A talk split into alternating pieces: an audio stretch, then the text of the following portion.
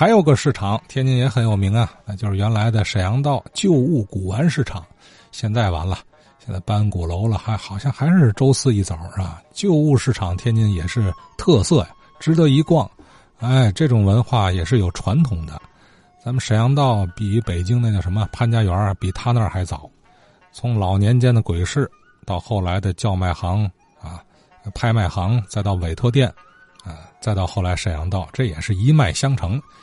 那历史上多少达官显贵都曾在天津出手他们心爱的宝贝。哎，前几天有老先生提到委托店了，是吧？哎，这是当年的这个旧物宝贝淘宝的天堂。杨奎平杨先生接茬也说说旧物。华克贵老先生呢说了天津市委托店的事儿，说的挺好的。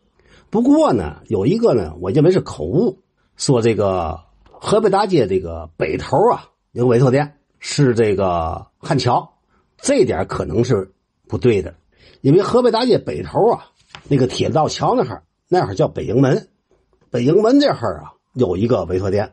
汉桥呢是在北营门的西边点，大概二三百米的样子。汉桥过去是通到新河北大街，北营门通在外头呢是北营门外大街。这个我父亲吧和这个维修店的人呢就特别熟，因为我父亲呢在解放前到公司合营，一直干什么呢？我们家是干二手家具店的，主要是经营的硬木家具。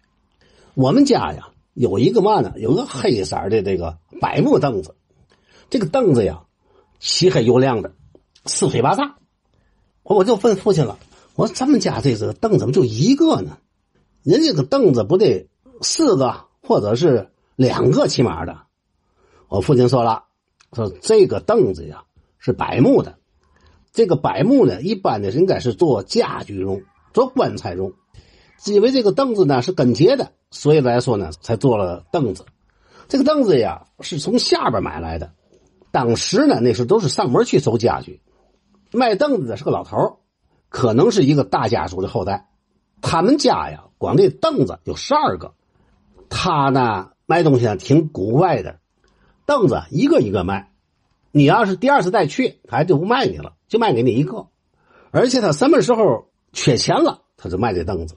说明嘛问题呢？就说明啊，他他喜好这东西，他不能叫你变变成了成套。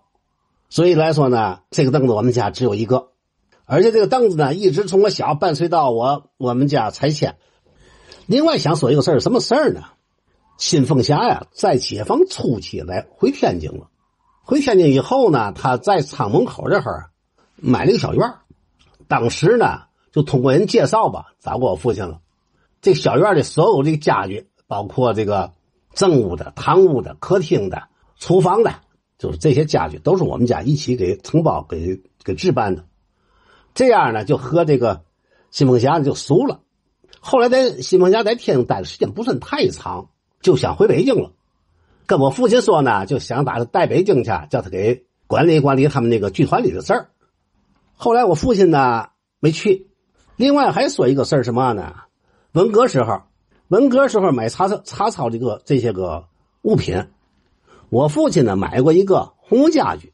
据我父亲说啊，这红木红木家具啊是一个明朝的，当时都住平房，说白了吧也没地儿也没地儿放。再有说吧，那时候我们家孩子比较多，花五六十块钱呢买这个家具也是一也是一笔挑费了。结果这个把这家具给拆了。但这个家具我没看见，但是拆完的料我看见了。据说吧，这个家具呢分为两块一块那个比较小的料，撑着了、衬底儿啦，就那些个比较小料，都卖到这个二纬路那去了。据说二纬路那儿呢有一个收这个红木的，好多这个乐器厂吧都到那去买这个硬木料、好木料，呃，做乐器。另外大料呢就给卖了朋友了。他朋友拿那个拿那个这个大料做的豹子，哎呀，要是现在说起来也是可惜呀。这样呢，虽然说这个把它拆了，据我父亲说呢，拆了卖了以后啊，那个价格啊，嗯，比这个买的整的还这个什么了，还多了，也就说还还挣了点钱了。啰啰嗦嗦说这么多吧，有不对的事儿啊，请请各位老先生给指正一下。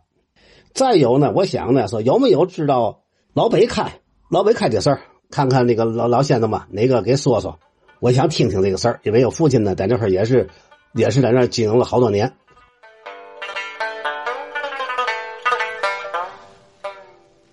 呃，老北开这地名，我估计啊，现在年轻点的天津人都没听说过，尤其住下边的是吧？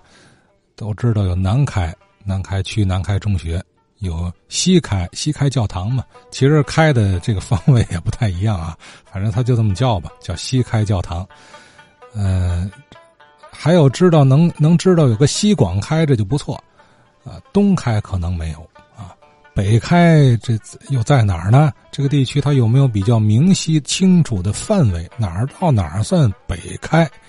哎，这一带过去有什么值得一提的人和事儿？